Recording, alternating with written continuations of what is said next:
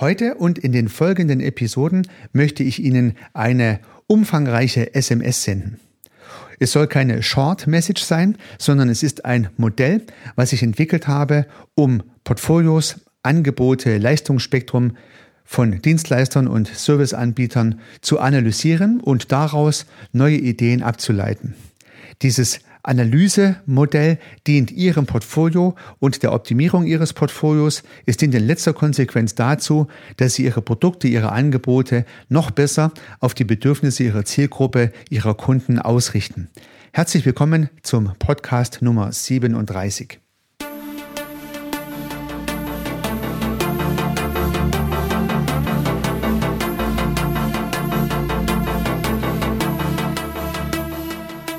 Begeistern Sie als Unternehmerin oder Unternehmer, als Selbstständiger oder Freiberufler Ihre Kunden mit überzeugenden Dienstleistungen.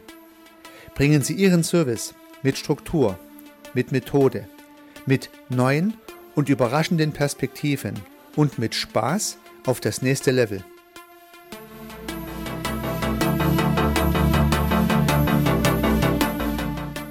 Herzlich willkommen zum Podcast Service Architekt.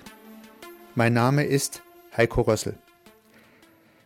Ja, liebe Zuhörerinnen, lieber Zuhörer, Sie wissen ja, dass das Thema Portfolio für mich ein ganz wichtiges Thema darstellt. In der Servicearchitektur ist das Portfolio der Dreh- und Angelpunkt des Business. Aus meiner Perspektive ist es daher extrem wichtig, das Portfolio so aufzubauen, dass es sowohl den Kunden als auch dem eigenen Team und natürlich dem Unternehmer, der Unternehmerin selbst sehr gut gefällt, dass es dazu perfekt aufgestellt ist. Unter diesen Gesichtspunkten ist es sinnvoll und notwendig, das Portfolio immer wieder mal kritisch zu beleuchten, zu analysieren und sich Gedanken zu machen, wie kann das Portfolio noch besser, noch perfekter strukturiert werden. Und genau das versuche ich mit meinem SMS-Modell zu erreichen. Ich möchte Ihnen ein Modell an die Hand geben, was mir hilft, bei meinen Projekten die Portfolios meiner Kunden, meiner Klienten zu verbessern. Und vielleicht können Sie es für sich selber nutzen und entsprechende neue Perspektiven und Erkenntnisse mitnehmen. Ja, was heißt nun SMS-Modell? Das vielleicht mal vorab ganz am Anfang dieser Episode. SMS steht für Sache, Mensch, System. Die Abkürzung ist vielleicht etwas ungewöhnlich und auf den ersten Blick ist nicht so richtig klar, was ich mit Sache, Mensch und System meinen könnte. Aber das möchte ich natürlich in dieser Episode im Überblick darlegen, dass Sie es gut verstehen können und möchte dann in weiteren Episoden auf die drei Blöcke jeweils eingehen. Also wir werden dann nochmal eine Detailepisode machen zum Thema der Sache, eine Detailepisode zum Thema Mensch und auch nochmal eine zusätzliche Episode zum Thema System. Und Sie werden feststellen, dass höchstwahrscheinlich in jeder Ebene, sowohl in der Sache als auch im Mensch, als auch in der Systemebene, für Sie Erkenntnisse für Ihr Portfolio, für Ihr Dienstleistungsspektrum, für Ihr Angebot liegen. Es geht also in letzter Konsequenz darum, dass Sie Ihr bisheriges Angebotsspektrum, Ihr Portfolio, Ihre Produkte durch dieses SMS-Modell überprüfen und neue Ideen und Erkenntnisse herausziehen können. Ja, nun hatte ich ja schon in meinem, äh, in meinem Info-Trailer ganz am Anfang dieses Podcasts gesagt, dass ja ein gutes Portfolio nach innen und außen wirkt. Und das möchte ich nochmal aufgreifen und auch nochmal verdeutlichen. Aus meiner Perspektive ist es unheimlich wichtig, dass das Portfolio trennscharf gebildet ist. Weil in dem Blick nach außen ist natürlich das Portfolio das, für was das Unternehmen, für das Ihr Unternehmen in letzter Konsequenz steht. Ihre Kunden sehen die Produkte, die sie kaufen können und machen an diesem Angebot fest, ob das Angebot für Sie attraktiv ist, ob Sie mit Ihnen ins Geschäft kommen wollen oder halt auch nicht. Es ist daher überhaupt nicht unwesentlich, sondern aus meiner Perspektive entscheidend, ein gutes Portfolio zu haben, um den Kunden Klarheit zu verschaffen, um mehr Kunden zu gewinnen und dadurch natürlich auch am Markt mehr Umsatz erreichen zu können, erfolgreicher sein zu können, das Geschäft skalieren und profitabler aufbauen zu können. All das benötigt ein gutes Portfolio, ein gutes Angebot. Und das habe ich durchaus auch als Unternehmer in über 20 Jahren so feststellen können. Das ist also keine Weisheit, die ich mir jetzt sozusagen ausgedacht habe. Aber es liegt ja auch irgendwo auf der Hand. Unter den Gesichtspunkten verdient ein jedes Portfolio eine detaillierte Analyse im regelmäßigen Abstand und genau für diese regelmäßigen Analysen soll dieses SMS-Modell, was ich Ihnen zeigen möchte, eine Handhabung sein. Aber das Portfolio verbindet auch den Unternehmer, die Unternehmerin, den Freiberufler, den Selbstständigen und wenn er ein Team und Netzwerkpartner hat, hinter dem Produkt. Das heißt, das Produkt wird nicht nur vom Kunde gesehen und von ihm gekauft, sondern all diejenigen Menschen, die mit dem Dienstleistungs- und Service-Business in Beziehung stehen, produzieren ja dann diesen Service, wenn er abgerufen wird. Und je mehr die Menschen hinter diesem Produkt stehen, im wahrsten Sinne des Wortes, umso besser kann es produziert werden, umso effizienter sind die Herstellprozesse, umso mehr Begeisterung und Motivation liegt vor und so werden effizientere Herstellprozesse und Produktionsprozesse von Services erreicht. Oder natürlich, die Menschen sind bei der Erbringung der Serviceprozesse freundlicher und motivierter und zeigen dem Kunden, wie viel Spaß es ihnen macht, diese Services und Dienstleistungen zu produzieren. Und auch das erreiche ich mit einem guten Portfolio.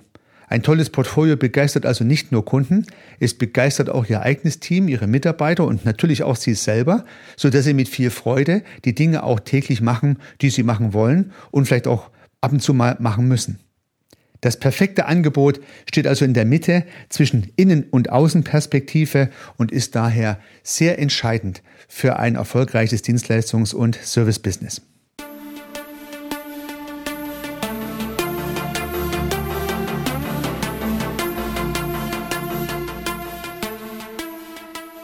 Bevor ich nun in die Erläuterung des SMS-Modells detaillierter einsteige, noch ein Gedanke vorab, der nochmal deutlich macht, was mein Modell vielleicht von anderen Herangehensweisen unterscheidet. Das SMS-Modell ist keine Checkliste, keine Fünf-Punkte-Liste und keine Methodik, die Sie garantiert zu irgendeinem Erfolg führen wird. Das SMS-Modell ist eine Methode, mit der Sie eine Analyse durchführen. Durch Struktur und neue Perspektiven kommen Sie auf Ideen und Gedanken, die dann zu Ihren eigenen Ideen, zu Ihren eigenen Lösungsansätzen führen. Also ganz wichtig, das SMS-Modell sagt Ihnen nicht, was Sie tun sollen. Es arbeitet nicht mit Ausrufezeichen. Das SMS-Modell ist ein Fragemodell und beleuchtet Ihr Portfolio aus verschiedenen Perspektiven, im wahrsten Sinne des Wortes. Ja, man kann sich so vorstellen, das Portfolio steht am Raum und so verschiedene Spotlights leuchten es von verschiedenen Seiten an und es werden dann sozusagen immer Dinge beleuchtet, zu denen man sich Fragen stellen kann. Die Antworten auf diese Fragen sind dann genauso individuell wie Ihr Business, wie Ihre Dienstleistungen, wie Ihr Service. Und die Antworten, sorry, wenn ich so sage, müssen Sie selber finden. Denn nur die selber gefundenen Antworten sind die genau passenden für Sie, für Ihren Markt, für Ihr Team, für Ihr Servicegeschäft, für Ihre gesamte Geschäftsstruktur. Niemand wird Ihnen von außen sagen können, was Sie gut und richtig machen müssen, sondern diese Antworten sollten und müssen Sie selber finden. Und damit möchte ich das SMS-Modell auch abgrenzen von schnellen, oftmals auch laut vorgetragenen Tipps und äh, äh, Empfehlungen, die Sie unbedingt machen müssen, um erfolgreich zu sein. Das wird also in dieser Episode nicht vorkommen, sondern hier erfahren Sie nur Fragen. Ich würde mir wünschen, dass Ihnen das auch äh, genügt. An dieser Stelle möchte ich noch eine Grundüberlegung zu dem Thema Fragen und Antworten ergänzen. Denn es ist ja so, liebe Zuhörerinnen, lieber Zuhörer, dass unsere Welt immer komplexer wird. Die Regelkreise die in unserer Welt herrschen, die Abhängigkeiten, die Bezüge sind so komplex, dass sie höchstwahrscheinlich niemand mehr auflösen kann. Ich glaube das jedenfalls nicht. Ich möchte ein Beispiel machen. Wenn man die Welt nur als ökonomisch sehen würde, dann würde man sagen, sind die Löhne niedrig, äh, dann geht es den Unternehmen gut, dann verdienen sie was, steigen die Löhne und die Unternehmen müssen mehr bezahlen, äh, dann haben die Unternehmer einen Nachteil und den Unternehmen geht es nicht so gut. So, und dieser ganz einfache Regelkreis ist ja den, den wir so üblicherweise kennen. Ja, also es, die Firmen machen gute Gewinne und Umsätze. Irgendwann kommen dann die Gewerkschaften und auch andere Interessenvertreter und sagen, jetzt muss aber auch der Arbeitnehmer was abbekommen. Dann bekommt der Arbeitnehmer wieder mehr Geld oder mehr Leistungen und dadurch sinken wieder die Gewinne und dem Unternehmen geht's wieder etwas schlechter. Jetzt äh, müssen die Unternehmer wieder schauen, dass sie ein bisschen auf den Lohn- und Ausgabenbereich schauen und da ein bisschen drücken. Dann geht's dem Unternehmen wieder besser und so weiter und so fort. Aus meiner Perspektive ein ganz transparenter Regelkreis, ähm, der sozusagen mal die Gewinne erhöhen lässt und mal die Gewinne wieder sinken lässt. Etwas vereinfacht gesagt. Mir geht's nur um diesen Regelkreis. Und so die makroökonomischen Regelkreise, da geht's ja immer um Angebot, um Nachfrage, um Kosten und Umsätze. Und damit haben wir uns ja, Dutzende Jahre beschäftigt. Dutzende Jahre hat es uns genügt, in Krisen beispielsweise dafür zu sorgen, äh, dass es dem Unternehmen wieder besser geht. Da hat man einiges für die Unternehmer getan. Und in guten Zeiten hat man einiges dafür getan, dass es den Arbeitnehmern besser geht. Und so haben sich diese Regelkreise immer irgendwie eingeschwungen und wieder einen Ausgleich gesucht. Das ist, glaube ich, auch so ein Grundprinzip unseres Systems. Und im Prinzip war in der Vergangenheit dieser Regelkreis ja so gestaltet, dass eine gute Ökonomie wünschenswert war. Je besser die Wirtschaft floriert hat, haben alle was davon gehabt. Prima. Und, und, nun kommt eine ganz neue Facette hinzu. Neben vielen anderen kommt die Ökologie hinzu. Und das Dumme ist, ökonomischer Gewinn, ökonomischer Vorteil ist fast immer auch zu Lasten von Ressourcen, die gebraucht werden, um noch mehr und noch besser zu produzieren. Also mit jedem ökonomischen Aufschwung brauche ich noch mehr Ressourcen aus der Umwelt und demzufolge gibt es hier einen Gegenpart. Mit einmal ist es nicht mehr unbedingt wünschenswert, dass die Wirtschaft immer wächst. Das war früher der Fall. Jetzt kommen auch Stimmen, die sagen, wachsende Wirtschaft ist noch mehr Ressourcenverbrauch und das können wir nicht wollen. So, ganz ohne Wertung wird die Welt durch diese Facette nun noch um einiges komplexer. Das heißt, sie war früher schon komplex und dieses eine Beispiel soll zeigen, sie wird noch komplexer, es ist noch schwieriger, einfache Antworten zu finden auf sehr komplexe Fragestellungen. Ja, soll die Wirtschaft nun eher wachsen, dass es den Menschen gut geht auf der ökonomischen Ebene, dass sie Geld und Arbeit haben? Oder soll die Wirtschaft lieber reduzieren, schrumpfen, so dass die Umwelt sich vielleicht erholen kann und uns ein langfristiges Leben auf der Erde ermöglicht? Ja, ich habe die Antwort nicht. Und das ist genau der Punkt, auf den ich hinaus wollte. Auch das sind Fragen, die im Raum stehen. Und die schnelle Antwort gibt es höchstwahrscheinlich nicht. Schauen wir uns nun mal das Spektrum von Meinungen an, zu allein diesen Schwerpunkten, die ich gerade dargelegt habe. Dann gibt es ja Menschen, die tatsächlich immer Antworten haben. Die haben Antworten auf alle ökonomischen Herausforderungen unserer Zeit. Die haben an, Antworten, schnelle Antworten auf alle ökologischen Antworten unserer Zeit und auch sonst zu jedem Thema viele Ausrufezeichen, klare Statements, Antworten. Und wenn man die Menschen, die die Antworten haben, mal sortiert in diejenigen, die wissen, dass die Antwort, die einfache Antwort eigentlich gar nicht richtig sein kann, weil die Welt dafür viel zu komplex ist, dann würde ich diese Typ von Menschen als Populisten bezeichnen. Also Populisten sagen den Menschen einfache Antworten, obwohl sie selber wissen, dass es nicht einfache Lösungen gibt. Hm, Ihnen fallen vielleicht Menschen ein, die dieser Kategorie zuzuordnen sind. Ich möchte jetzt hier im Podcast mich da mal nicht dazu äußern. Aber es gibt auch das Gegenstück dazu.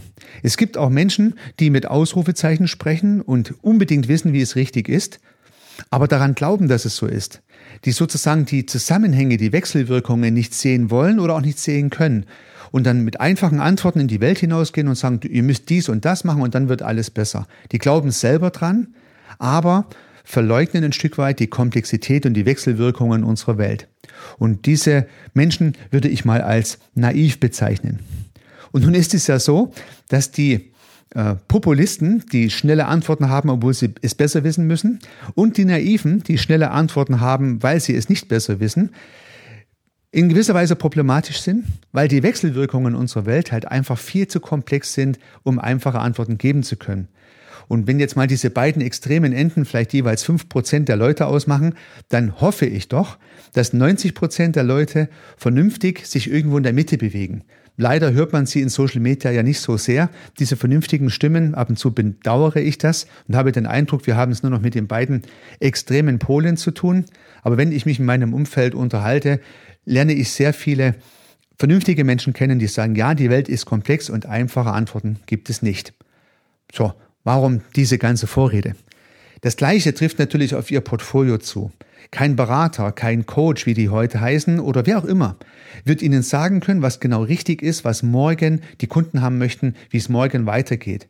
Es ist immer ein Versuch, den richtigen Schritt in die richtige Richtung zu gehen, Aber Sie als Unternehmerin, als Unternehmer müssen vorsichtig sein und müssen prüfen, ob dieser nächste Schritt in irgendeine Richtung, die Sie festgelegt haben, auch tatsächlich funktioniert. Und Sie müssen zum richtigen Zeitpunkt feststellen, dieser Versuch war erfolgreich oder auch dieser Versuch war nicht erfolgreich. Ich muss das Ganze nochmal überprüfen. Und deswegen besteht das Unternehmertum im Wesentlichen aus Fragen und sich immer wieder zu hinterfragen und immer wieder kritisch zu sein und zu überlegen, bin ich hier noch auf den richtigen Weg? Und die lauten Ausrufezeichen, die andere Ihnen geben möchten, sehe ich sehr kritisch und das möchte ich zum Abschluss dieses Beginns dieser Episode nochmals deutlich machen. Das SMS-Modell gibt keine Antworten, es beleuchtet und gibt gute Fragen.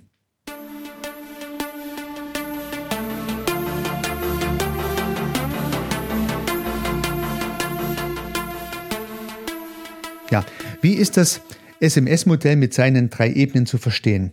Ich habe wie immer ein Big Picture dazu gezeichnet und Sie finden es auf meiner Website unter www.servicearchitekt.com slash 37 für den 37. Podcast und da finden Sie das erläuternde Bild zu dem, was ich gerade so erzähle.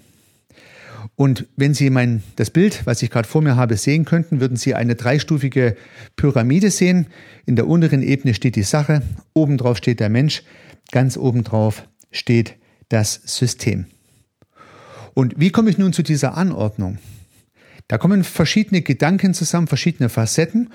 Und zum einen habe ich über 20 Jahre Management und Beratungserfahrung und habe wirklich sehr viele Projekte auch im Kontext von Angeboten, Portfolios und Dienstleistungsspektren erarbeiten können und auch selber erarbeitet. Also sowohl für andere als auch für mein eigenes Unternehmen. Unter den Gesichtspunkten meiner eigenen Erfahrung ist ein Baustein der Erkenntnis.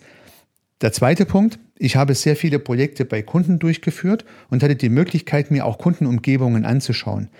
Auch hier kann ich wirklich auf hunderte Projekte zurückblicken und habe die Erkenntnisse, die ich dort beobachten konnte, auch in dieses Modell einfließen lassen. Und last but not least äh, bildet man sich ja auch akademisch weiter, liest also mal Bücher, schaut sich wissenschaftliche Erkenntnisse an. Und auch dieser dritte Block ist also hier mit zu Rate gezogen worden. Es gibt also wissenschaftliche Erkenntnisse, die ebenfalls in dieses SMS-Modell eingeflossen sind. Das heißt, das ganze Modell basiert auf meiner eigenen Erfahrung, aus, auf meine Beobachtungen und auch aus wissenschaftlichen Erkenntnissen. Und an den jeweiligen Stellen im Rahmen der Erläuterung des Modells werde ich jeweils auch darauf hinweisen, dass Sie es gut verstehen und nachvollziehen können. Ja, jetzt gibt es ja diese Dreistufigkeit auf der untersten Ebene, die Sache. Da geht das Ganze los. Und nun gibt es ja Dienstleistungen und Services, die dienen einer Sache. Eine Sache ist dann erledigt, wird bezahlt, fertig. Und es gibt eine ganze Reihe Sachen, die hier mir so durch den Kopf gehen. Ähm, meistens denke ich mal, sind Dienstleistungen und Service sachorientiert organisiert. Ja. Also beispielsweise äh, gibt es eine Rechtsstreitigkeit, man geht zum Anwalt. Der Anwalt löst das Problem, also das Problem wäre dann die Sache, fertig. Ja? Oder es, sie, ihr Auto funktioniert nicht, sie gehen in die Kfz-Werkstatt, das Auto wird repariert, fertig. Oder äh, sie haben Hunger, gehen in ein Restaurant, essen was, fertig. Ja? Oder ähm, sie gehen zum Friseur, lassen sich die Haare schneiden, weil sie zu lang sind, fertig. Immer ist die Sache erledigt. Ja, im Big Picture habe ich ein Haus hingemalt, also das Haus ist gebaut, nebendran ist ein Auto hingemalt, das Auto ist verkauft oder nebendran habe ich einen Baum hingemalt, der Baum ist gepflanzt. Die Sache, die der Dienstleister, der Serviceanbieter angeboten hat, also die Sie anbieten, ist dann erledigt. Und nun wäre die, der erste Gedanke, den ich Ihnen mitgeben möchte, wenn Sie Ihr Produktportfolio mal anschauen, was davon liefert im Ergebnis Sachen, in Anführungsstrichen Sachen, also muss also keine Hardware sein, kein Stück, sondern ein Haarschnitt wäre auch eine Sache und eine Rechtsberatung wäre auch eine Sache. Welche Sachen liefert Ihr Portfolio? Gibt es in Ihrem Portfolio viele Produkte, Dienstleistungen und Nuancen davon, die im Ergebnis eine fertige Sache haben? Das wäre mal der allererste Blick aufs Portfolio, aufs Leistungsspektrum, auf Ihr Angebot. Wenn die Sache gut gemacht ist, dann äh, wird die Sache im Prinzip erledigt und das Handwerk war erfolgreich, was auch immer Ihr Handwerk sein mag, der Kunde ist zufrieden. Und jetzt sind wir auf dieser unteren sachlichen Ebene tatsächlich sehr nah am in Anführungsstrichen Handwerk. Also das, was Sie gelernt haben, das, was Sie können, Ihre Fertigkeiten und Fähigkeiten werden in der untersten Ebene eingesetzt. Und eine Dienstleistung hat ja immer eine Sache, die fertig wird, ein Ergebnis, was abgeliefert wird. Und von dem her fragen sich vielleicht, okay, alles klar, habe ich natürlich. Meine Dienstleistungen, meine Services sind Sachen, die werden irgendwann fertig, sonst wird es der Kunde ja nicht bezahlen. Und dafür brauche ich meine Expertise, mein Handwerk, mein Können. So, das ist dennoch nur die erste Stufe der Überlegung. Und nun hoffe ich, dass Sie gespannt sind, warum es jetzt obendrauf noch zwei weitere Stufen gibt, nämlich die Ebene Mensch und die Ebene System.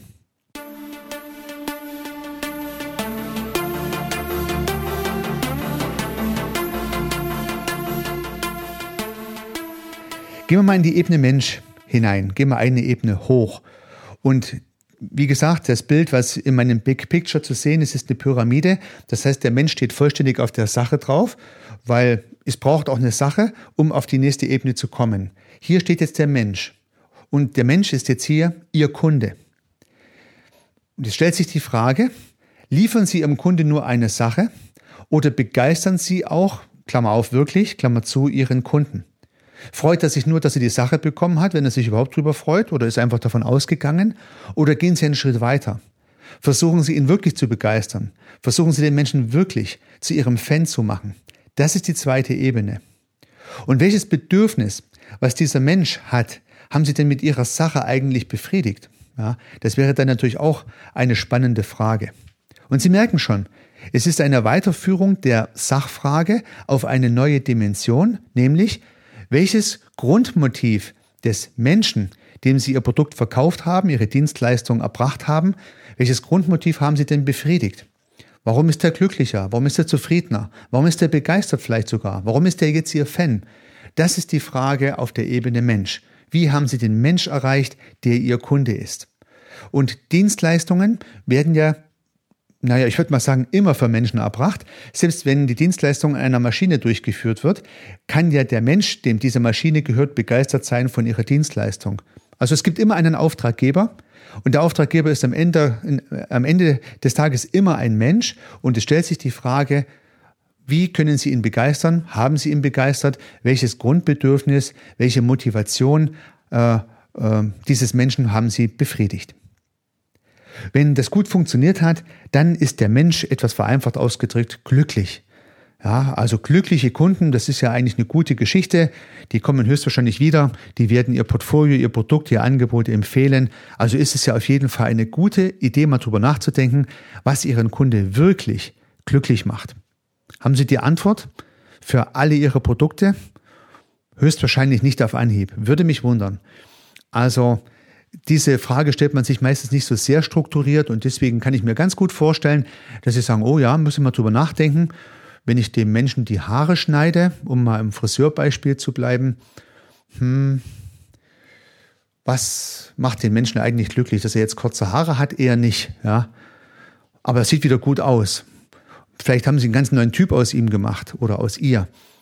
Vielleicht geht die Person aus dem Friseur raus mit dem ganz anderen Selbstbewusstsein und sagt, wow, das ist echter Brüller. Ja. Äh, das äh, gefällt mir richtig gut, was da passiert ist.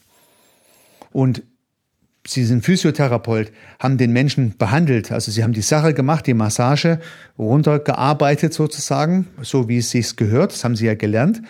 Und wenn der Mensch jetzt rausgeht aus der physiotherapeutischen Praxis und keine Schmerzen mehr hat, wieder aufrecht gehen kann beispielsweise oder sich wieder bewegen kann, wie er möchte, haben Sie ihn glücklich gemacht. Ja, das sind andere Geschichten. Ja.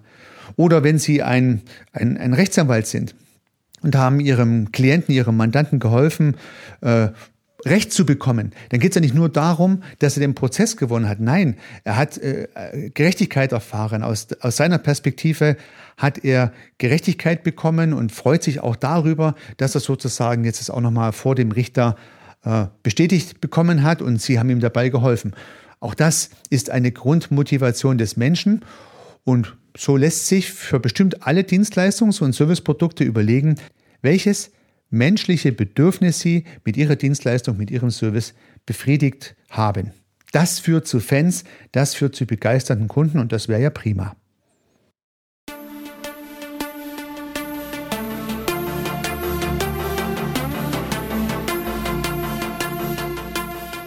Ja, diese menschlichen Bedürfnisse können übrigens ganz verschieden sein. Ich habe da eine, eine, eine, kleine Episode an dieser Stelle. Ich hatte letztens eine Veranstaltung und da ging es um die, um die Frage von Automobilherstellern. Ein Teilnehmer hat jedenfalls gesagt, die Automobilhersteller, die sind ja äh, oder die müssen Mobilität anbieten. Also es kann nicht sein, dass die heute noch das Auto in den Vordergrund stellen. Die müssen Mobilität anbieten. Und das geht's ja eigentlich ich habe das in diesem Event noch gar nicht so richtig zur Kenntnis genommen, habe dann aber nochmal drüber nachgedacht im Nachgang und da ist mir aufgefallen, dass die Aussage genauso richtig wie falsch ist. Denn der Mensch auf der mittleren Ebene meines SMS-Modells kann halt verschiedene Bedürfnisse haben. Vielleicht hat er das Bedürfnis der Mobilität und dann muss das Automobilunternehmen Mobilität anbieten. Muss aber nicht sein. Und dann habe ich noch auf die Schnelle zwei andere Argumente gefunden, warum Menschen mit Automobilunternehmen Geschäfte machen. Es gibt Menschen, die wollen einfach nur Mobilität haben und schließen einen Mobilitätspakt mit dem Automobilunternehmen. Ja, wie auch immer das aussehen mag. Da ist mir heute erst noch am Arbeiten, so Carsharing und was der Teufel, was es alles geben kann. So. Es gibt ja auch Menschen, die fahren einfach nur gern Auto. Es gibt ja auch Menschen, die fahren tatsächlich gern Schnellauto oder gern mit dem offenen Dach Auto. Und mal ganz ohne Wertung, diese Menschen gibt es. Und es gibt Automobilunternehmen, die haben sich darauf spezialisiert, Menschen Autos zu verkaufen, die gern Auto fahren, die gern den Motor spüren und fühlen und so weiter. So, also es gibt also offensichtlich Menschen, die wollen nicht einfach nur mobil sein, die wollen Auto fahren. Und diese Menschen wollen ganz anders angesprochen werden als ein Mensch, der einfach nur mobil sein möchte. So, dann gibt es eine dritte Kategorie, die ich mir auch sehr gut vorstellen kann. Und das ist tatsächlich ein Mensch, der einfach nur ein Auto haben möchte, um von A nach B zu kommen. Ich, ich kenne solche Menschen, Sie höchstwahrscheinlich auch. Die sagen, Auto ist mir eigentlich vollkommen egal. Ich kaufe das, was äh, praktisch äh, nah ist, äh, was wenig kostet und wenig verbraucht, weil ich will einfach nur von A nach B fahren. Also es gibt Menschen, die kaufen ein Auto aus extrem praktischen Erwägungen heraus, weil sie vielleicht äh, auf dem Land wohnen und halt ein zweites Auto benötigen und einfach nur von A nach B zu fahren. Kein Status, kein großer Motor ist notwendig, kein, äh, kein Schnickschnack, einfach nur A nach B. So, Sie sehen schon, das Mobilitätsargument für das Produkt Auto kann schon richtig sein. Aber es gibt halt auch Menschen, die wollen gerne Auto fahren und es gibt Menschen, die wollen einfach nur ein Auto haben, um von A nach B zu kommen. Die wollen auch kein Mobilitätskonzept, irgendwelche komplizierten Sharing-Modelle. Die wollen halt einfach nur ein Auto, was auch in der Garage steht. Und jetzt gehen diese drei verschiedenen Typen von Menschen in ein Autohaus. Und jetzt kann ja das gleiche Autohaus, das gleiche Produkt für diese drei Typen von Menschen jeweils verschiedene Werbebotschaften entwickeln. Und ich glaube tatsächlich, dass Automobilfirmen das auch machen. Da werden also große, leistungsstarke Fahrzeuge höchstwahrscheinlich anders vermarktet als ein kleines, günstiges Auto, um von A nach B zu kommen oder das Carsharing-Angebot, das es vielleicht auch gibt, zu dem ich nicht mal ins Autohaus gehen muss. Also Sie sehen schon, ein Produkt auf der Sachebene, das Auto, kann auf der Menschebene in drei verschiedenen Facetten vermarktet werden. Und da sehen Sie jetzt schon die Kraft und die Bedeutung dieses SMS-Modells. Sie können vielleicht zu einem Produkt drei verschiedene Werbebotschaften erzählen. Wenn Sie Ihre Zielgruppe genau analysieren und die Menschen mal betrachten, die da so sind, Männer, Frauen, Kinder, große, kleine, alte, junge, dann können Sie vielleicht für verschiedene Zielgruppen, für verschiedene Bedürfnisse auch verschiedene Werbebotschaften entwickeln, um den jeweiligen Menschen glücklich zu machen. Ja, dann kauft der eine Mensch ein Auto, um nach A, von A nach B zu kommen, ist glücklich. Der nächste Mensch kauft ein PS-starkes Auto ohne Dach und ist glücklich. Und der dritte kauft gar kein Auto, weil er eigentlich nur ein Mobilitätskonzept möchte. Alle drei sind Fans dieses vielleicht sogar gleichen Automobilunternehmens. Und ja, solche Angebote gibt es ja auch schon, ist ja nicht erfunden vor mir. Also auf der Menschebene gibt es nicht nur das Argument, sondern vielleicht für jeden Kundenavatar, also für die verschiedenen Menschtypen Ihrer Zielgruppe, können Sie vielleicht auch verschiedene Begeisterungsgeschichten entwickeln. Und das ist jetzt ganz praktisch sinnvoll, um das beispielsweise auch in Ihren Werbebotschaften einzubauen, um Ihr Produkt differenziert noch besser, noch treffgenauer auf Ihre Zielgruppe auszurichten. Und Menschen kaufen ja oftmals auch emotional und nicht nur sachlich. Und da muss ich den Mensch erreichen auf der mittleren Ebene. Ja, das wäre also sozusagen die zweite Ebene. Und nun können Sie sich die Frage stellen, für all Ihre Produkte in Ihrem Portfolio, was äh, sind die Argumente, die Dinge, die den Menschen ansprechen, die den Menschen glücklich machen, aus meinem Angebot, aus meinem Portfolio.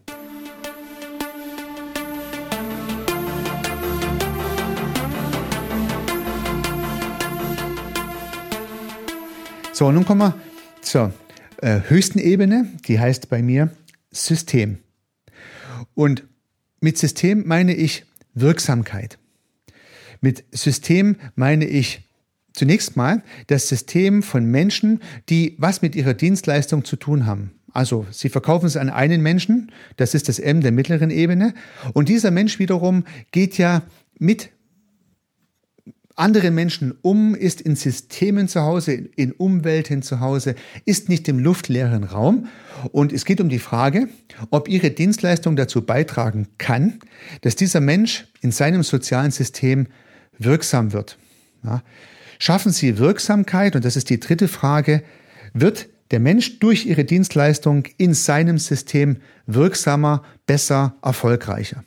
Wenn Ihnen das gelingt, machen Sie also nicht nur Ihren Kunden alleine zum Fan, sondern das ganze Umfeld, das ganze System, in dem dieser Mensch unterwegs ist, wird merken, was für eine tolle Dienstleistung, was für einen tollen Service dieser Mensch genossen hat.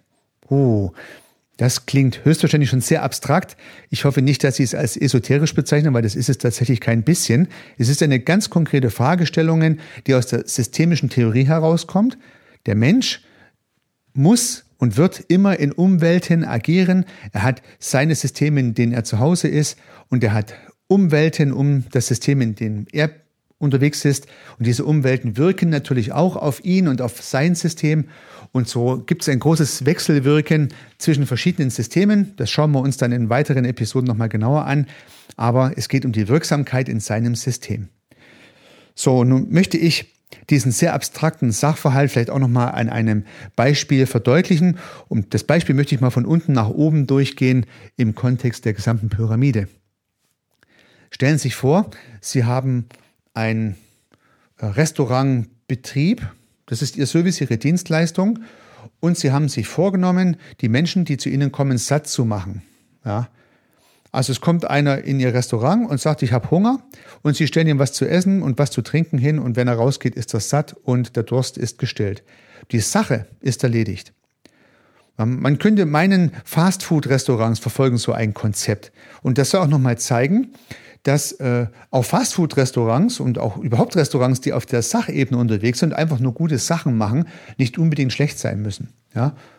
Also ich gehe hin, bekomme mein Brötchen und meine, mein Getränk dazu und esse, trinke, wie ich vorhin gesagt habe, fertig. Die Sache ist erledigt. Ich, erledigt, ich bin satt. Wenn ich jetzt ein etwas besseres Restaurant habe, äh, dann möchte ich vielleicht den Menschen glücklich machen. Und beim Restaurant lässt sich das vielleicht leichter vorstellen, wenn man sich den Genießer so ein bisschen denkt.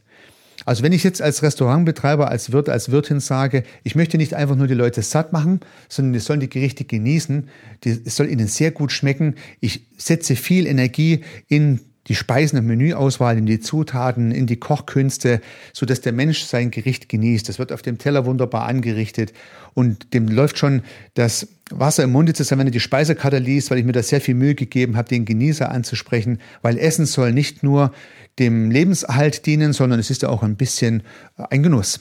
Ja, das wäre der Mensch, der dann sagt, wow, das war wirklich toll in dem Restaurant. Hier bin ich begeistert. Das hat meine Sinne angesprochen. Da komme ich wieder. Ja, das möchte man ja erreichen. Ja, und jetzt stellen Sie vielleicht die Frage, was kann jetzt das System sein? Ja gut, das System ist in Restaurantdimensionen mal gedacht, wenn der Mensch in seinem Umfeld, in seiner Umwelt betrachtet wird. Also wenn Sie beispielsweise als Restaurantbetreiber sagen, Sie möchten das Essen als Kulturgut verkaufen, ja, dann müssen Sie dafür sorgen, dass der Genießer nicht alleine kommt, sondern andere mitbringt. Dass eine soziale Umgebung entsteht, dass gesprochen wird, dass gelacht wird, dass gemeinsam gefeiert wird. Und Sie merken schon, das sind drei verschiedene Restaurants. Ja, das erste Restaurant liefert einfach die Sache ab, die Menschen werden satt. Das zweite Restaurant liefert ähm, Genuss, gutes Essen, was den Menschen glücklich macht. Das äh, muss ja auch sein. Und die dritte Stufe, das System. Hier geht es darum, dass der Mensch sich wohlfühlt im Restaurant, das Essen natürlich auch eine Rolle spielt, aber vielleicht auch die sozialen Kontakte, die er pflegt, sowohl untereinander, aber auch natürlich zu ihrem Bedienpersonal, zum Koch, ja, und so weiter. Und Sie wissen, unsere südländischen Nachbarn sind da etwas entspannter oftmals als wir Deutschen. Die kommen dann, da kommt der Wirt oder die Wirtin durchs Restaurant, äh, dann erzählen die mit dem Kunden und geben ihm einfach ein gutes Gefühl.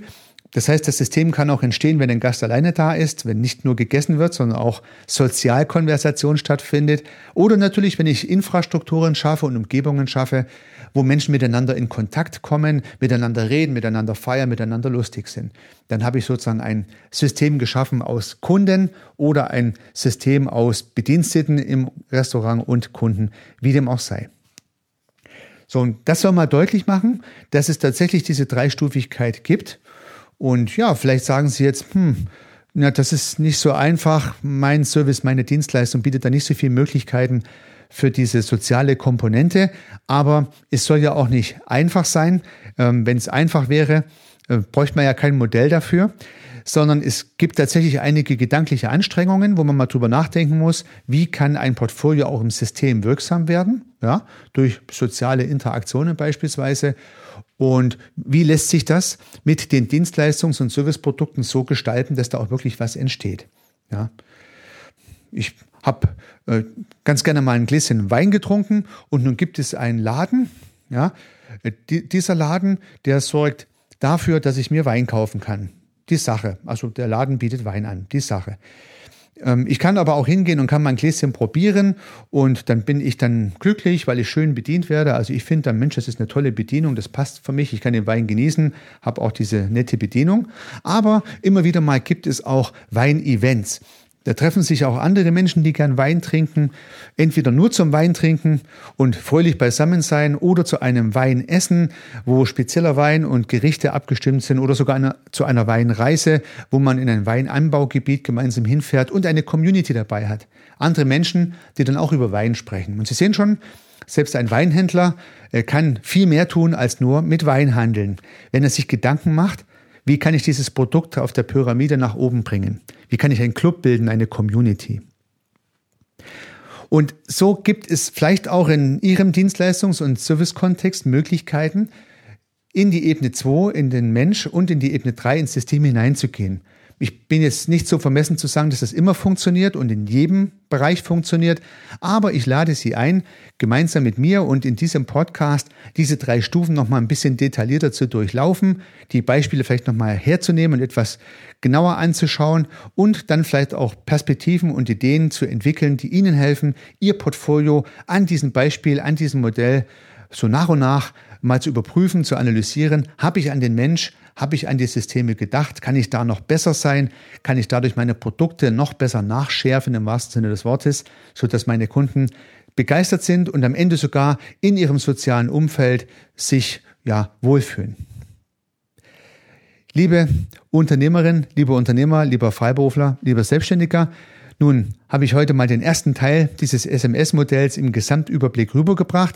Sie wissen nun auch ein bisschen meine Motivation, mit guten Fragen weiterhelfen zu wollen und nicht mit Ausrufezeichen und Antworten, die Sie selber finden müssen. Ich hoffe, Sie können schon aus dieser Episode was mitnehmen. Gehen Sie das Thema an, unternehmen Sie was, Ihr Heiko Rosse.